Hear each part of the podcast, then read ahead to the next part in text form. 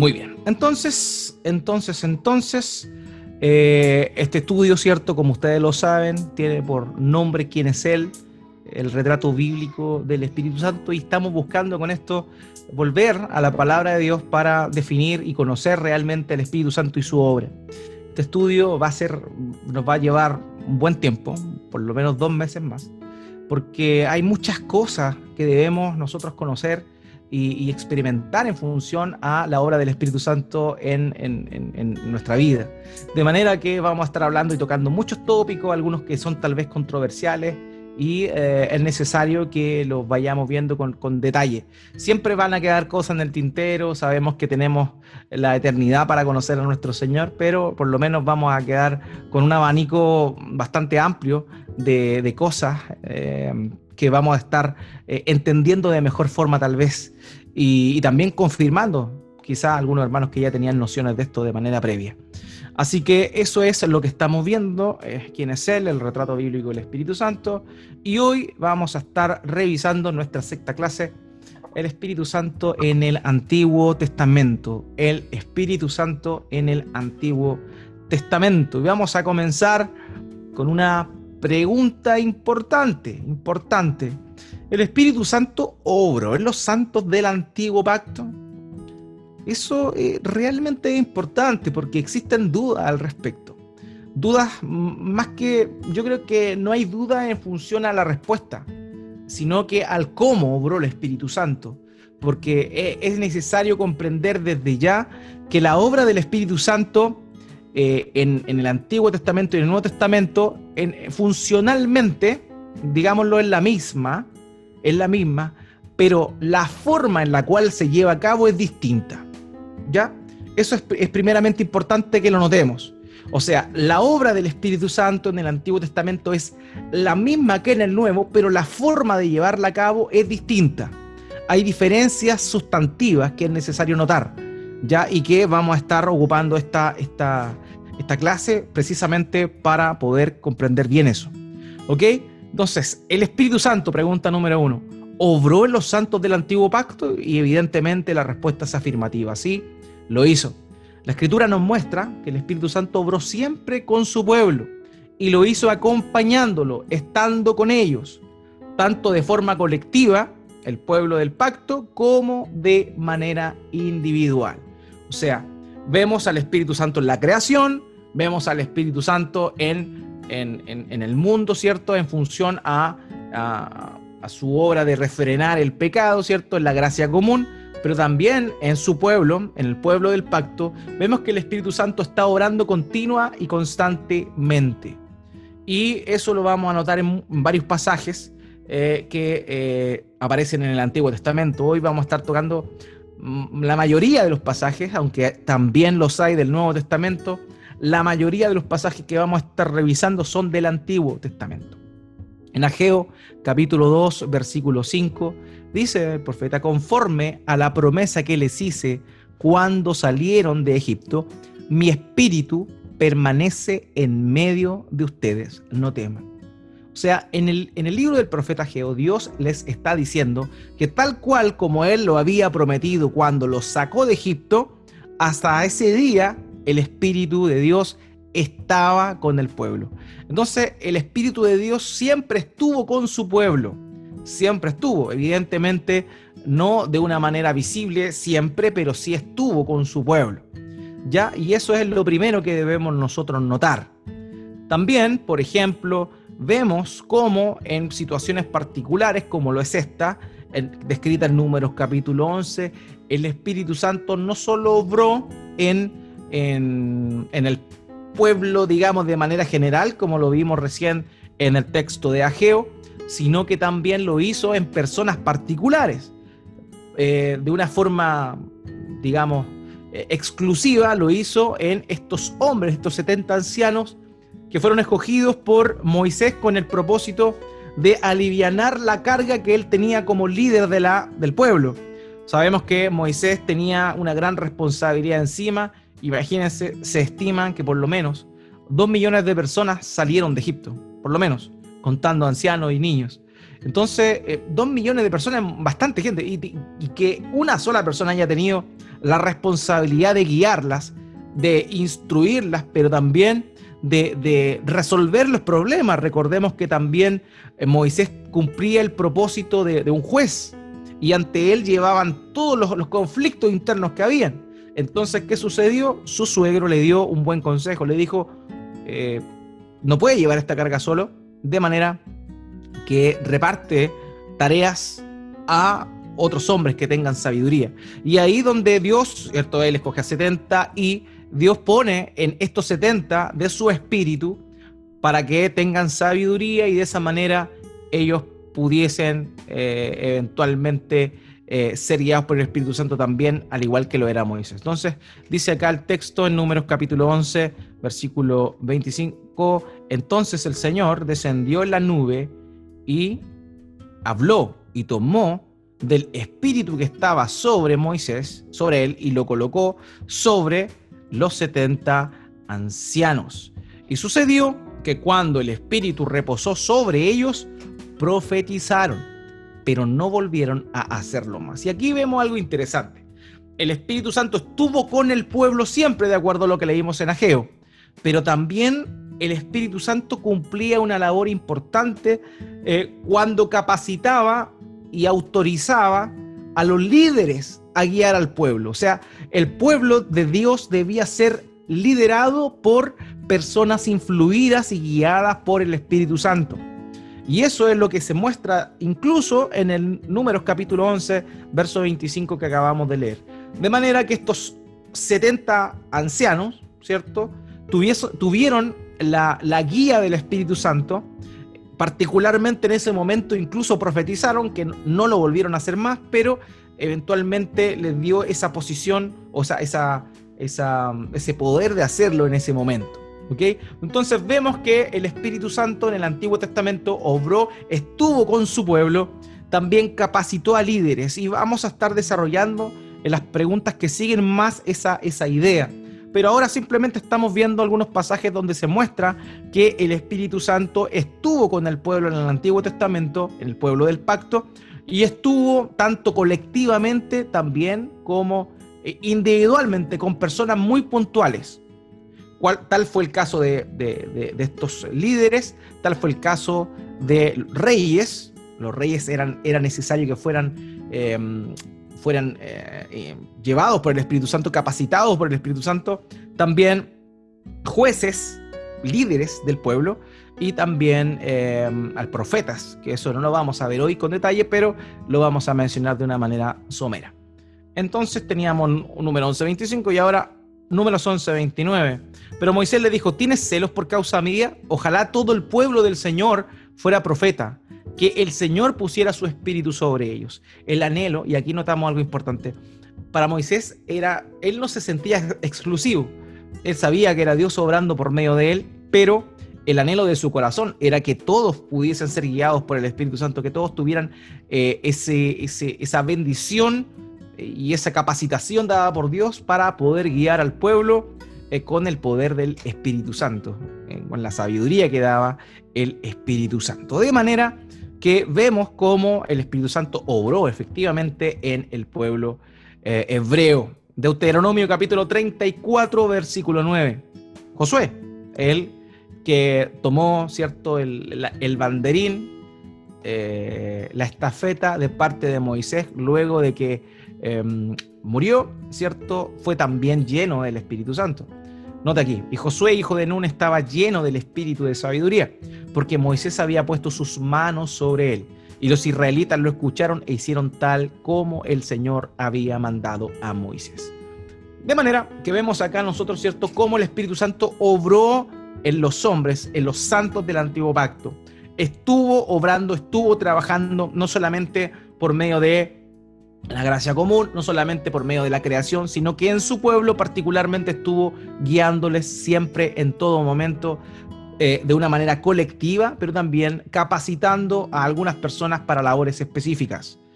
Eh, jueces, capítulo 6, versículo 34, donde se nos habla de este, de este caudillo, Gedeón. Dice, y el espíritu del Señor vino sobre Gedeón, y éste tocó la trompeta, y los de Abieser se juntaron para seguirlo. Entonces notamos aquí, obviamente, cómo está la presencia del Espíritu Santo viniendo sobre Gedeón, viniendo sobre Gedeón. Ya, entonces la primera pregunta se respondió claramente, el Espíritu Santo afirmativamente obró en su pueblo, tanto colectiva como individualmente, pero de manera puntual, en, en eh, su pueblo. Y eso nos lleva a otra pregunta. ¿Los creyentes del Antiguo Testamento eran hijos de Dios? Eh, y esto es relevante porque existen de pronto algunos malos entendidos en función a, en función a eh, la comprensión que se tiene de la forma en la cual los creyentes del Antiguo Testamento eran salvos. Entonces, por eso es importante hablar de esto.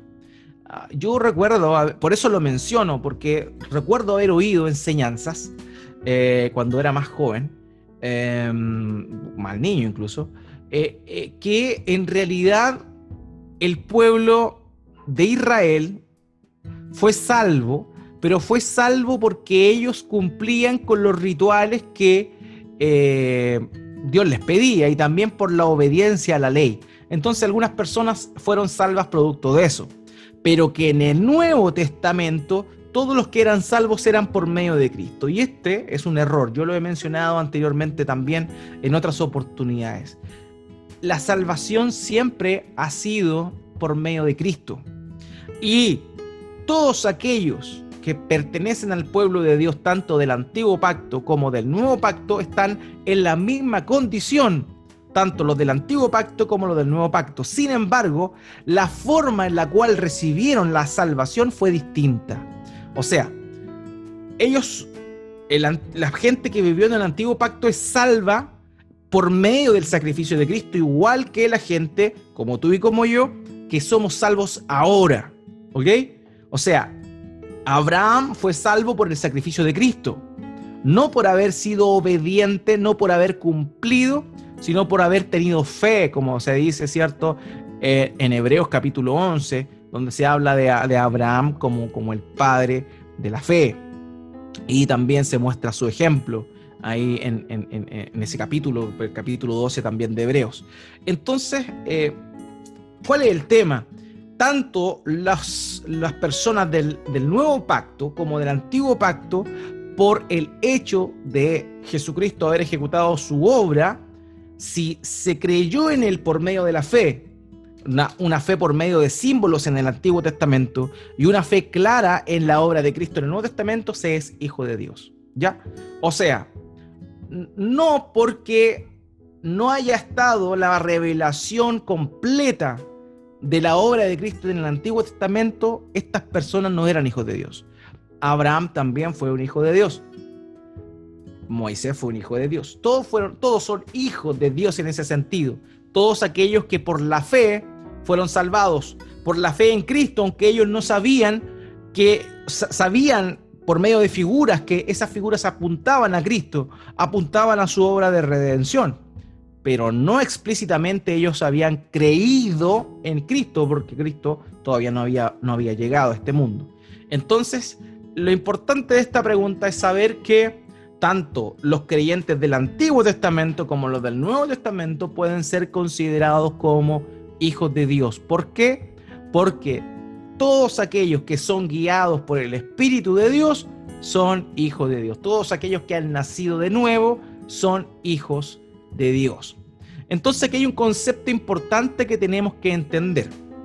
Este concepto es que en, tanto en el Nuevo Testamento como en el Antiguo Testamento existe este concepto que ya estudiamos hace un tiempo atrás que se llama regeneración.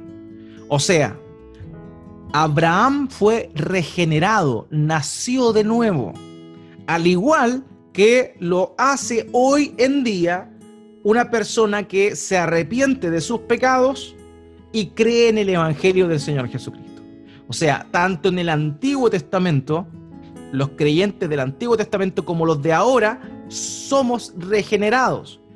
nacemos de nuevo por medio de la regeneración que realiza el Espíritu Santo.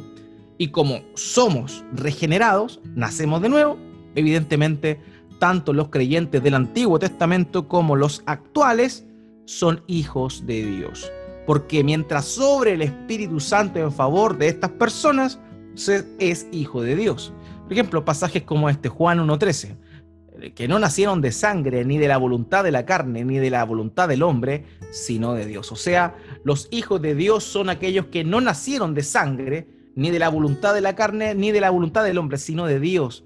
Y esto ocurrió también en el antiguo, en el antiguo pacto. Eh, Juan 3:3, Jesús le contestó, en verdad te digo que el que no nace de nuevo no puede ver el reino de Dios.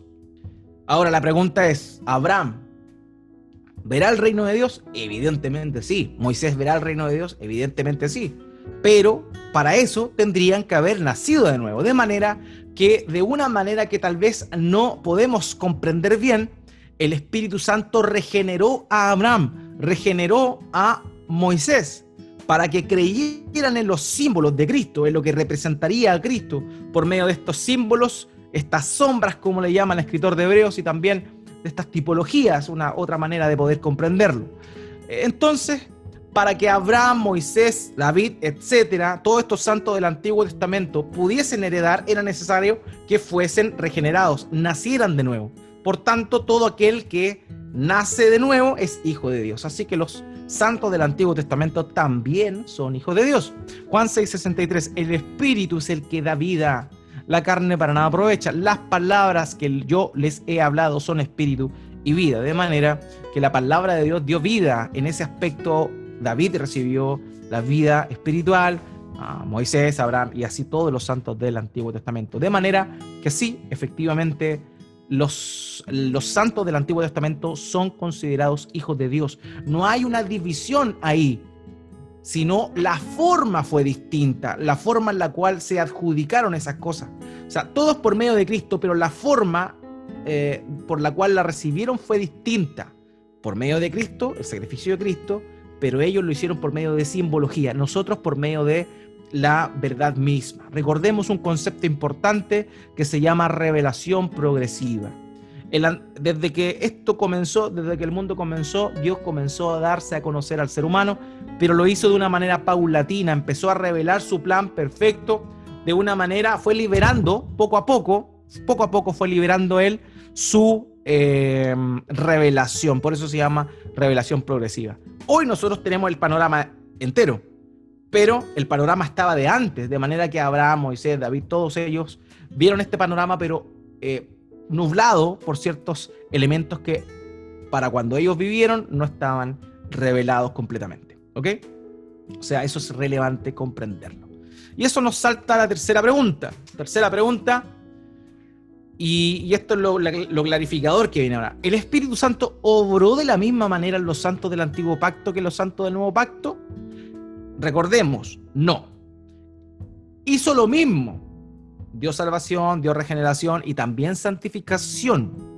O sea, el santo del Antiguo Testamento fue regenerado, pero también fue santificado. Pero hay una diferencia en la forma de la santificación que tiene el santo del Antiguo Testamento versus el santo del Nuevo Testamento. Entonces la respuesta ante esta pregunta que dice el Espíritu Santo obró de la misma manera los santos del Antiguo Pacto que los santos del Nuevo Testamento? La respuesta es no. No debemos confundirnos. Ciertamente, la obra de Cristo en la cruz es aplicable para traer salvación tanto a los que vivieron antes de Cristo, por medio de la fe en los signos, ¿cierto? Los sacrificios y todo eso, y tipos de Cristo, como a los que vivimos después. Sin embargo, existe diferencia en la manera en que obra el Espíritu Santo hoy en los santos y cómo obraba antes. O sea, la regeneración existía en el antiguo pacto, la santificación existía en el antiguo pacto, pero la forma en la cual el Espíritu Santo obraba era distinta en el antiguo pacto y en el nuevo pacto. Hay eh, eh, hermanos que, que piensan que en realidad todo era igual, tanto en el antiguo Testamento como en el Antiguo Nuevo Testamento, en el Antiguo Pacto como en el Nuevo Pacto. Pero siendo honesto, lo que la Escritura nos muestra es que el resultado era el mismo, pero la forma fue distinta y no podemos nosotros abstraernos de aquello. Vamos entonces a la pregunta, la pregunta número 4. ¿El Espíritu Santo habitó en los creyentes del antiguo pacto? Y aquí está el tema, aquí está el quid del asunto. Y la respuesta es no. No. Esa es la gran diferencia en los creyentes del Antiguo Testamento y los del Nuevo Testamento. ¿Ya? El creyente del Antiguo Testamento era regenerado por el Espíritu Santo y era santificado por el Espíritu Santo. Pero el Espíritu Santo no habitaba en ellos. Y aquí está el, meollo de este asunto. Los creyentes no podían ser habitados por el Espíritu Santo si Cristo no había sido glorificado. Y como Cristo ni siquiera había sido encarnado, eso implicaba directamente que el creyente del Antiguo Testamento sí era santificado, sí era regenerado, pero no podía ser habitado por el Espíritu Santo. El Espíritu Santo estuvo con ellos, pero no estuvo en ellos. ¿Ya? El Espíritu Santo estuvo con ellos, con la gente, los santos del Antiguo Testamento, pero nunca estuvo en ellos, habitando dentro. Y esa es la gran diferencia que existe. La habitación del Espíritu Santo en el creyente solo es posible luego de que Cristo haya muerto, resucitado y ascendido. ¿Por qué? Porque era necesario que Cristo fuera glorificado. Si Cristo no, mientras Cristo no hubiese sido glorificado, el Espíritu Santo no podía habitar dentro del creyente. Sí podía estar con los creyentes, pero no habitar dentro de los creyentes. Ahora, los creyentes no podían ser habitados por el Espíritu Santo si Cristo no estaba glorificado. La residencia, note esto, del Espíritu Santo solo tiene lugar luego de la glorificación. En el Antiguo Testamento el Espíritu Santo estaba con ellos, pero no en ellos. Estaba con ellos, pero no en ellos. Y vamos a estar revisando algunos pasajes donde esto queda claro. En Juan capítulo 7, versículo 39, note bien lo que dice el Señor. Pero él decía esto del Espíritu, del Espíritu Santo, que los que habían creído en él habían de recibir. O sea, hay una esperanza distinta. Los que habían creído en él, en, en, en, en Cristo, ¿cierto? Iban a recibir al Espíritu Santo. Ahora viene la pregunta, ¿acaso ¿No estaba el Espíritu Santo con ellos? Y la respuesta es evidentemente sí estaba. De hecho, el mismo Señor Jesús dijo que cuando eh, los demonios estaban siendo expulsados era porque el Espíritu Santo estaba ahí, obrando. Eh, la autoridad del Espíritu Santo estaba obrando. De manera que si los discípulos tuvieron también la posibilidad de expulsar demonios, eso implica que evidentemente el poder del Espíritu Santo estaba con ellos. Pero ¿por qué entonces el Señor dice que el Espíritu Santo, los que habían creído en Él, en este caso los discípulos, lo iban a recibir. Y aquí viene la respuesta, porque el Espíritu no había sido dado todavía, pues Jesús aún no había sido glorificado. Perdón, glorificado. Entonces, ¿qué significa esto? Significa que pese a que el Espíritu Santo estuvo con ellos, nunca moró dentro de los santos del Antiguo Testamento, ni siquiera dentro de los discípulos, hasta el momento en el cual, hasta el momento en el cual Cristo fue glorificado. Eso es lo que dice acá Juan 7:39. Pues Jesús no había sido glorificado. ¿Cuándo Jesús es glorificado? Cuando asciende a los cielos. Ahí se le dio toda gloria, poder. Por eso en Mateo 28, versos 18 al 20 dice, dice, partiendo del 18, dice, toda potestad me es dada en el cielo y en la tierra. En ese momento, luego de la resurrección, cuando está a punto de ascender, Él declara eso. ¿Ya? Entonces eso es importante. Por eso también dice, cuando yo me vaya, le dice a los discípulos, es, es conveniente para ustedes que yo me vaya porque cuando yo me vaya enviaré el Espíritu Santo, porque el Espíritu Santo no podía ser enviado a vivir dentro de los santos sin que Cristo no haya sido glorificado primero. Esa es la gran, la gran diferencia que existe. Antes, los santos del Antiguo Testamento, incluso hasta los discípulos antes de la ascensión, eh, estuvieron apoyados por el Espíritu Santo, pero nunca estuvieron habitados por el Espíritu Santo. Juan 14, 16 al 17. Dice entonces, yo rogaré al Padre y Él les dará otro consolador para que esté con ustedes para siempre. Note, en futuro, para que esté con ustedes para siempre. Si el Espíritu Santo ya estaba con ellos. Pero, pero, pero, pero, faltaba algo, algo distinto. El Espíritu Santo iba a estar de una manera diferente luego de que el Señor Jesucristo ascendiera. Continúo con el verso, dice, es decir, el Espíritu de verdad, a quien el mundo no puede recibir porque ni lo ve ni lo conoce, pero ustedes sí lo conocen, porque mora con ustedes y estará en ustedes. Y aquí está la, la expresión clara de nuestro Señor Jesucristo. Él dice, ustedes sí lo conocen porque mora con ustedes. O sea, el Espíritu Santo estaba con los discípulos y estará en ustedes. Y ese estará es un futuro.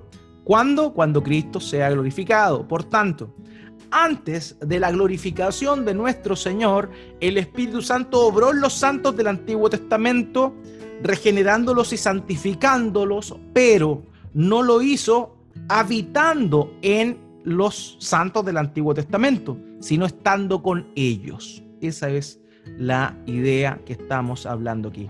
Finalmente Juan 16.7 dice, pero yo les digo la verdad, les conviene que yo me vaya, porque si no me voy, el consolador no vendrá a ustedes, pero si me voy, se lo enviaré. Entonces ahí está hablando de la gran diferencia que existía en la obra del Espíritu Santo previo a su glorificación y post glorificación. O sea, le convenía a los discípulos, nos convenía a nosotros que Cristo fuese glorificado, ascendiera con el fin de mandarnos al consolador, al Espíritu Santo, a morar dentro de nosotros. Ahora, de una manera bastante eh, superficial, voy a mencionar algo que vamos a estar en otra clase profundizando de mejor manera. Dijimos que el Espíritu Santo obraba, de, obraba funcionalmente, digámoslo, eh, de la misma forma en el, Santo del Nuevo Testamento y el Antiguo Testamento, haciendo dos cosas importantes, regenerándolo y santificándolo. Ahora, la forma en la cual santificaba en el Antiguo Testamento era distinta. Por ejemplo, el santo del Nuevo Testamento, nosotros, somos santificados porque el Espíritu Santo mora en nosotros. Mientras que el santo del Antiguo Testamento era santificado porque el Espíritu Santo moraba con el pueblo por medio de el templo el templo.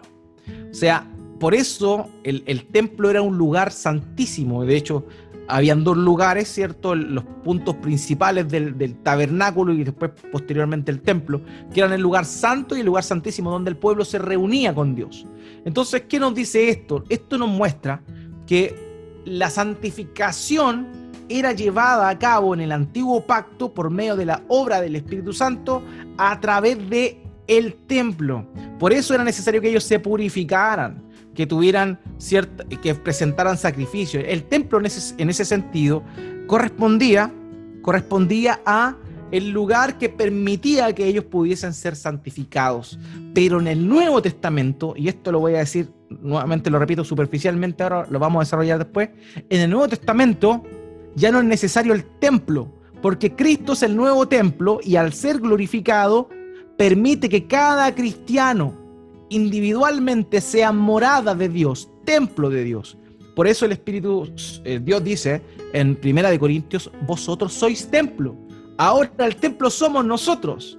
Dios mora en nosotros de dos maneras, individualmente por medio del Espíritu Santo morando internamente, pero también el Espíritu Santo mora en la iglesia, en la iglesia local, ¿cierto? Entonces mora colectivamente por medio de la iglesia, pero también mora individualmente en cada creyente. Mientras que en el Antiguo Testamento la santificación era llevada a cabo por el Espíritu Santo, pero por medio del el templo, ese lugar físico. Pero como luego de la obra de Cristo, Él es el templo y permite que ahora nosotros, como hijos de Dios, seamos templo, por ese motivo ahora el Espíritu Santo sí puede morar en nosotros, a diferencia del Antiguo Testamento, donde el Espíritu moraba en el templo o en el tabernáculo solamente. Entonces,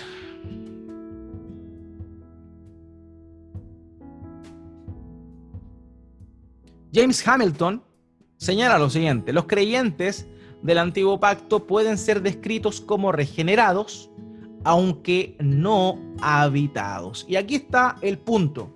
Ellos eran regenerados, ¿cierto? Nacieron de nuevo, pero no estaban habitados por el Espíritu Santo. Se convirtieron, continúo con la cita de Hamilton, se convirtieron en creyentes cuando el Espíritu de Dios les permitió creer, la presencia del pacto de Dios los mantuvo en la fe. Entonces ahí vemos cómo se obró en ese, en ese, en ese momento, en ese contexto, según lo que las palabras de James Hamilton. Ahora, lo que les comentaba, pregunta número 5, los que le adelanté recién. Pregunta número 5. ¿Cómo habitó el Espíritu Santo en los santos del Antiguo Testamento? La respuesta es, lo hizo por medio de su presencia, por su gloria manifestada, por medio de la nube de gloria, también conocida como la Shekinah. La Shekinah era esta, esta nube o columna de fuego que se manifestaba cuando la presencia de Dios llenaba el tabernáculo o en su defecto después en el, en el más adelante en la historia en el templo. También lo hizo por medio de habitaciones especiales durante el tiempo en el desierto, en el tabernáculo móvil y después en el templo. Ya, entonces el Espíritu Santo habitó con los santos del Antiguo Testamento por medio de estos lugares específicos, los cuales eran el tabernáculo, el templo y también la presencia en la nube de gloria, llamada también Shekinah. Pregunta número 6. Entonces, ¿qué significa ser llenado por el Espíritu Santo en el Antiguo Testamento? Y aquí es donde nos vamos a detener también. ¿Por qué? Porque en el Antiguo Testamento se dice de que algunas personas fueron llenadas del Espíritu Santo. Entonces, tal vez ahí es donde no se entiende mucho. Entonces, ¿cómo? ¿Estuvieron llenos o no estuvieron llenos? sí, estuvieron llenos. La diferencia es que el Espíritu Santo en el Antiguo Testamento no habitaba dentro de ellos, sino con ellos sobre ellos. Y esa es la gran diferencia. Esa es la gran diferencia en el concepto, digamos, de llenura del Antiguo Testamento y del Nuevo Testamento. En el Antiguo Testamento también se habla de llenura, pero esa llenura hace alusión a una capacitación especial por parte de Dios a través del Espíritu Santo con el fin de defender, de tener autoridad sobre el reino de Dios. Entonces, por eso cuando se habla de personas que fueron llenadas del Espíritu Santo en el Antiguo Testamento, normalmente estamos hablando de políticos, de profetas, y también se menciona la llenura del Espíritu Santo, la de el Mesías que habría de venir. Entonces la llenura que se menciona en el Antiguo Testamento es distinta a la del Nuevo. ¿Por qué? Porque en el Antiguo Testamento el Espíritu Santo no habitaba dentro de las personas, sino sobre las personas. Mientras que en el Nuevo Testamento el Espíritu Santo habita dentro del creyente hasta el punto de rebasar. Y esa es la gran diferencia que existe entre eh, digamos, la, forma en la cual el Espíritu Santo obra antes y después de la glorificación de nuestro Señor. Ya entonces lo vemos habitualmente nosotros esto entre los líderes, políticos, profetas y la promesa de un Mesías. Y vamos a estar viendo algunos pasajes. Note lo que dice el profeta Miqueas en Miqueas capítulo 3, versículo 8. Él dice, en cambio, en cambio, yo estoy lleno del poder del Espíritu. del Señor y de juicio y de valor para dar a conocer a Jacob su eh, rebelión y a Israel su pecado. ¿Ok? Eso es lo que dice el texto. Eh, Ricardo pregunta qué tipo de político en el Antiguo Testamento. Estamos hablando de los líderes, en este caso los reyes.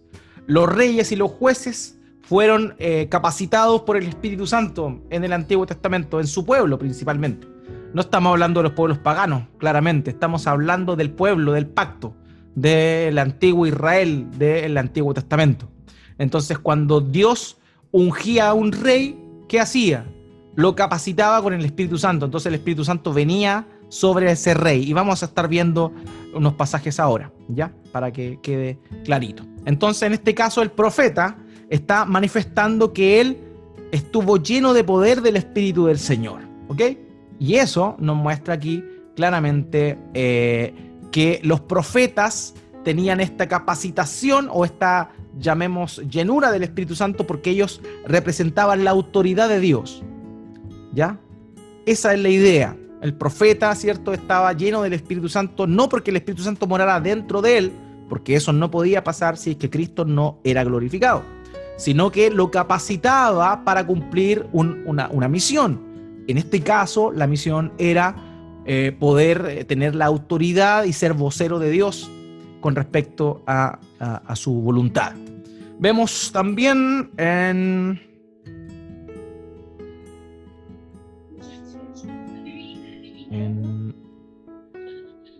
Isaías capítulo 11 versículo 2.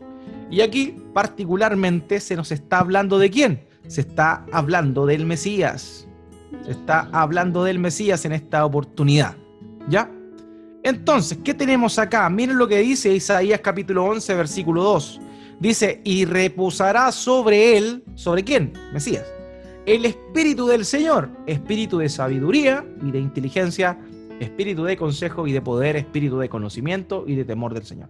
Entonces ya tenemos dos, por lo menos dos, eh, dos eh, personas en las cuales, o dos tipos de personas en las cuales iba a habitar el Espíritu Santo. Primeramente en los profetas en segundo lugar, en el Mesías que había de venir.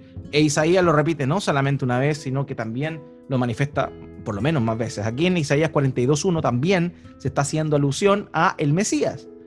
En Isaías dice, este es mi siervo, a quien yo sostengo, mi escogido, en quien mi alma se complace. He puesto mi espíritu sobre él. Él traerá justicia a las naciones. Entonces está hablando acá de la labor del Espíritu Santo en el Mesías. Lo vuelvo a repetir, ¿cierto? Acá. Entonces, eh, también, por ejemplo, vemos acá que el faraón, el faraón de Egipto, eh, cuando sucede todo esto de la, eh, de la hambruna, de los sueños, él reconoce, reconoce que necesita acudir a José. ¿Por qué razón? porque en él habitaba el Espíritu de Dios, o en él estaba el Espíritu de Dios. Note lo que dice aquí el, faraón, lo que reconoce el faraón. Dice, entonces faraón dijo a sus siervos, ¿podemos hallar un hombre como este en quien esté el Espíritu de Dios? ¿Quién fue José? Fue un líder, un líder de que, que, en realidad fue el representante de Dios para salvar a su pueblo, al pueblo de Israel, pueblo hebreo, cuando todavía no, se consolidaban como una nación, simplemente eran una, una familia en ese entonces. Entonces vemos cómo el Espíritu de Dios capacitó a José para llevar a cabo esa magna misión de eh, almacenar alimento, ¿cierto? Para traer salvación a, Egipto, pero también a su familia. Entonces, ahí en este caso, este gobernante, aquí vemos un gobernante que fue capacitado por el Espíritu de Dios. Jueces capítulo 3, versículo 10 y vino sobre él el Espíritu del Señor y juzgó a Israel. ¿De quién está hablando aquí? Aquí está hablando de Otoniel. Otoniel fue un juez eh, de, Israel y dice, y vino sobre él el Espíritu del Señor. O sea, Otoniel era un juez de Israel y fue escogido por, por Dios para librar de la cautividad, ¿cierto? Que estaban llevándose a cabo en el pueblo israelita por medio de otro reino, en este caso de un rey llamado Kusan Risataim. Dice, cuando salió a la guerra el Señor entregó en su mano a Kusan Risetaim, rey de Mesopotamia, y su poder prevaleció sobre Kusan Risetaim. Entonces, ¿de qué manera entonces el Espíritu Santo llenaba a las personas o, marcaba a las personas, acompañaba a las personas en el Antiguo Testamento, dándole la autoridad, capacitándolas para llevar a cabo misiones específicas que tenían que ver con su reino? Profetas, en este caso un juez y también reyes. O sea, la unción del Espíritu Santo era fundamental para poder guiar al pueblo de Dios, ¿ya? O sea, esas eran las personas que estaban marcadas, digamos, alguna, digámoslo de una forma, o llenadas por el Espíritu Santo de acuerdo al concepto de llenura del Antiguo Testamento, el cual no involucra habitación del Espíritu Santo, sino una que esté lleno, implica sobre él. Esa es la idea de esto. Vemos también, ¿cierto?, lo que nos eh, nos conduce a nuestra séptima pregunta. ¿La presencia del Espíritu Santo en una persona era temporal en el Antiguo Testamento? Eso es otra pregunta. Y la respuesta es un poquito ambigua porque depende, depende, es sí y no, ¿ya? O sea, la presencia del Espíritu Santo en una persona era temporal, sí y no, sí y no. ¿Por qué? Habiendo entendido que la hora del Espíritu Santo era distinta en el Antiguo Testamento, podemos decir que en este tiempo el Espíritu Santo obraba a los hombres autorizándoles cumplir tareas específicas. Por ese motivo lo vemos obrar en personas que aparentemente fueron reprobadas después.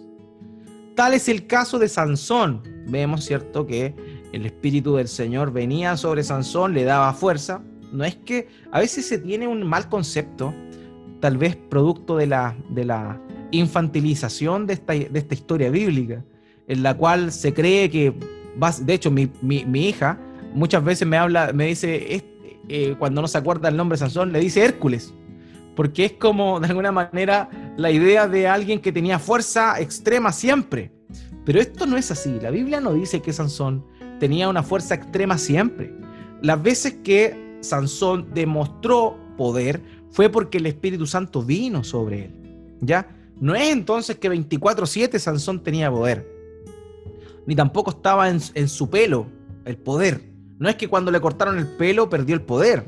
No, Sansón, digamos que fue, em, fue eh, dejado de lado por Dios por haber vendido un compromiso que había hecho su madre, un voto, por eso tenía el pelo largo, es un voto, un voto con el Señor, voto nazareo de no cortarse el pelo. Entonces, no es que él perdió la fuerza en el pelo, no es que él en, su, su cuero cabelludo haya tenido la fuerza, no. En el caso de Sansón, el, el cabello largo significaba un compromiso de santidad para con Dios. Entonces, cuando ya él ya había roto muchas veces eso, pero cuando Dalila, ¿cierto?, hace esto y le corta el pelo, eh, eso implicó que el Espíritu Santo no lo capacitara más para tener fuerza y por ese motivo fue capturado, le sacaron los ojos y estuvo preso. Pero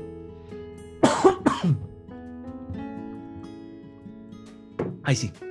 Pero cuando eh, le creció el pelo, ¿cierto? Como de alguna manera, Dios volvió a visitarlo cuando estaba ya a punto de morir, cuando se burlaban de él, y vino el Espíritu Santo, dice el texto.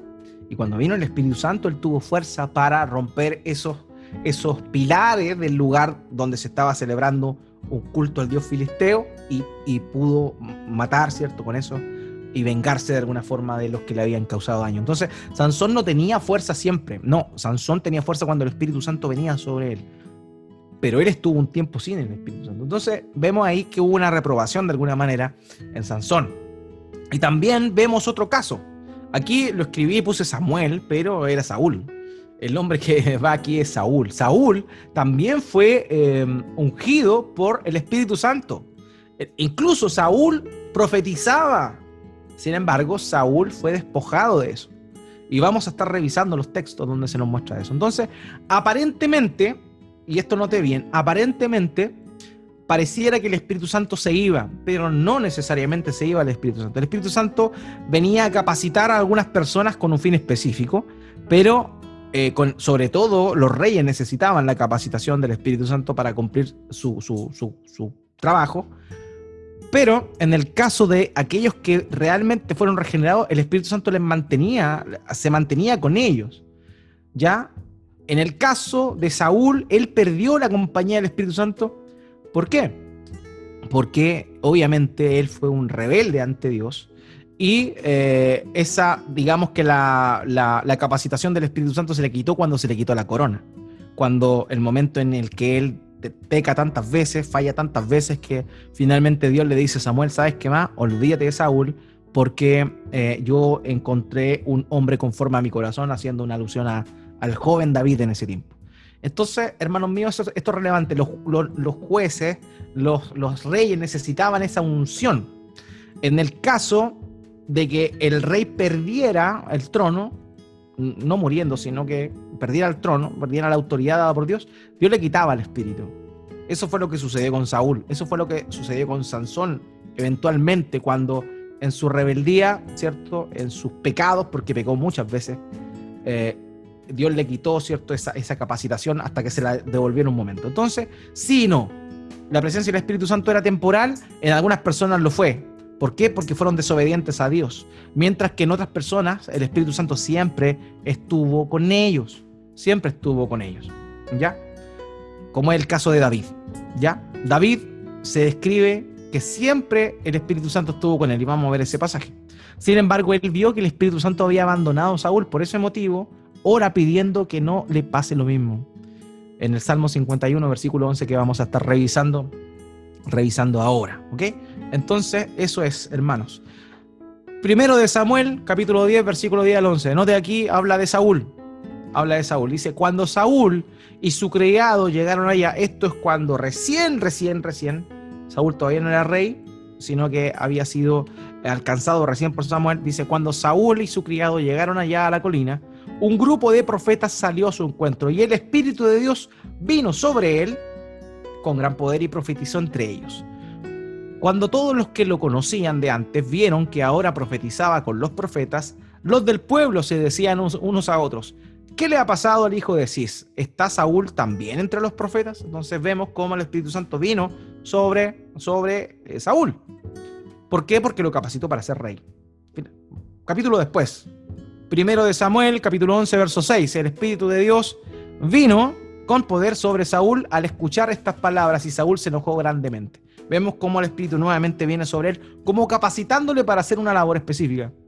En primero de Samuel, capítulo 16, versículo 22 a la 23, dice esto. Y Saúl envió a decir a Isaí, te ruego que David se quede delante de mí, pues ha hallado gracia ante mis ojos. Sucedía que cuando el espíritu malo de parte de Dios venía a Saúl, David tomaba la arpa, la tocaba hábilmente con su mano y Saúl se calmaba y se ponía bien y el espíritu malo se apartaba de él. Y aquí vemos que el espíritu de Dios abandonó a Saúl. cuando Cuando se le quitó el reino. Él seguía siendo rey, pero la autorización de Dios para llevar a cabo esa misión ya había sido quitada de él y por ese motivo, por ese motivo es que sucede esto. ¿Ya? Entonces eso, hermano mío, es, lo, importante de esta, de esta situación, ¿ok? Entonces vemos acá que eh, el Espíritu Santo dejó a, a, Saúl. ¿Por qué? Dejó a Saúl por la sencilla razón de que no era más el rey de Israel, producto de su desobediencia. Primero de Samuel, capítulo 28, versículos 16 17, se eh, reitera esta idea de que Dios, el Espíritu Santo, había abandonado a Saúl. Samuel dijo entonces, ¿por qué me preguntas a mí, ya que el Señor se ha apartado de ti y se ha hecho tu enemigo? El Señor ha hecho conforme a lo que dijo por medio de mí. Y, el Señor ha arrancado el reino de tu mano y se lo ha dado a tu prójimo, a David. Entonces vemos cómo el Espíritu, o sea, Dios se apartó de Saúl y se lo dio a David. O sea, la unción del rey, la unción propia que un rey debía tener por parte del Espíritu Santo, había sido quitada a él y había sido dada a David. ¿Ok? Esa es la idea. Primero de Samuel 16, 13. Y aquí viene lo que yo les decía. En el caso de Saúl, la unción fue quitada, el Espíritu Santo fue quitado de él, pero en el caso de David no lo fue. No lo fue, nunca. Entonces Samuel, primero de Samuel capítulo 16, verso 13, entonces Samuel tomó el cuerno de aceite y lo ungió en medio de sus hermanos. Y el Espíritu del Señor vino poderosamente sobre David desde aquel día en adelante. Y ahí está la diferencia. Cuando se habla de la capacitación del Espíritu Santo en Saúl, no se dice de aquí en adelante. Se habla de que vino la capacitación. Pero en el caso de David fue distinto. Se dice que él la tuvo desde ese momento en adelante. Es decir, el Espíritu Santo no se fue nunca de él. Nunca se fue de David. Pero cuando él pecó y él reconoció su pecado, una de las cosas que él rogaba era que Dios no le quitara eso. ¿Por qué? Porque él había visto cómo había sucedido a Saúl, que Dios quitó el espíritu de Saúl porque él mismo le iba a tocar el arpa para que el demonio que lo atormentaba lo dejase por un rato. Entonces, como él vio eso, experimentó que la unción del Espíritu Santo le fue quitada al rey por desobediente, él luego de haber pecado, teniendo eso en consideración, él ora al Señor en este salmo, Salmo 51, verso 11, de arrepentimiento, diciendo, no me eches de tu presencia y no quites de mí tu Santo Espíritu. ¿Por qué? Porque él reconocía, en el caso de Saúl, que el Espíritu Santo le fue quitado porque el reino se le fue quitado. Entonces él no quería eso y por eso ora de esa forma. Entonces no es que en el caso de David el Espíritu estuvo con él. En el caso de Saúl, Saúl no, en el caso de Sansón no. ¿Por qué? Porque ellos fueron comisionados solamente para cumplir misiones específicas. Mientras que para otros hombres de Dios el Espíritu Santo permaneció con ellos. Permaneció con ellos em, en, en todo momento. No en ellos, lo vuelvo a repetir. No en ellos, pero sí con ellos.